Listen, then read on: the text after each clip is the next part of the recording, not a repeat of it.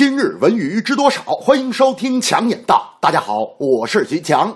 近日，北京市网信办通报了多起网络媒体涉及标题党违规行为的案例，其中包括断章取义、夸大事实、无中生有、偷换概念等问题，并且事件很多都来自于网易、搜狐、新浪、凤凰网等关注度很高的网络媒体，影响恶劣。北京网信办对这些已查实的网络媒体标题党违规行为，依据有关规定做出了相应处罚，并要求网络媒体坚决抵制各种形式的标题党，做客观真实性的新闻传播者。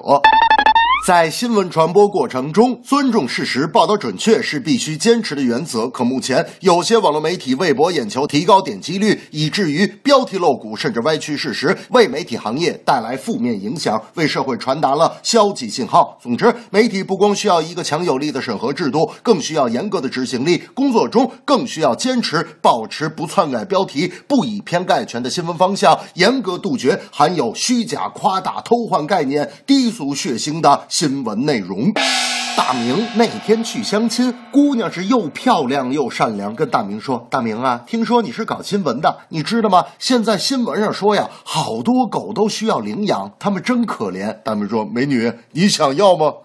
我家里有条狗，父母不要了。你要是想收养呢，就把它送给你。”姑娘问：“什么品种啊？”大明说：“单身狗，上过大学的那种。” 安徽卫视年末巨献，有“中国版大长今”之称的美人私房菜，本月起每晚十九点三十分在海豚第一剧场播出。为了给首播造势，马天宇、苑琼丹、蒋毅、白宇等主演亮相安徽卫视首播会。美人私房菜讲述马天宇饰演的忠义将军李马与郑爽饰演的俏美厨娘宋玉蝶青梅竹马，在家国动荡、身世谜团、情感纠葛等大背景下，最终修得百年好合的爱情。自制栏目《海豚剧好看》也将为观众带来。来独家花絮。马天宇和郑爽继《古剑奇谭》后再度大演对手戏，老戏骨与年轻演员的完美合作，都是《美人私房菜》的最大卖点。作为一部原创古装大戏，难免被拿来和 IP 改编剧做比较。在《美人私房菜》中，郑爽和马天宇的恋情是本剧的重中之重，剧本也经历了反复斟酌、不断推敲和修改，只为寻找到新的故事思路，让剧情不光有美食和感情，保家卫国的背景又是爱情，变得更加。加厚重。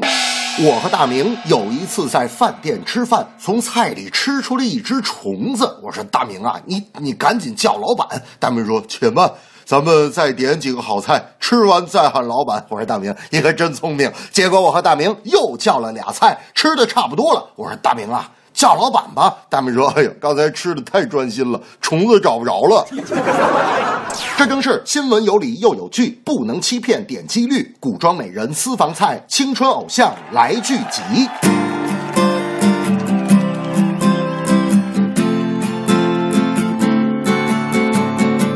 新闻报道，理性真实要做好。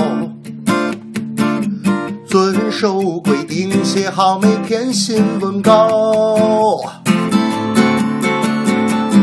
古装大戏来上演，中华料理，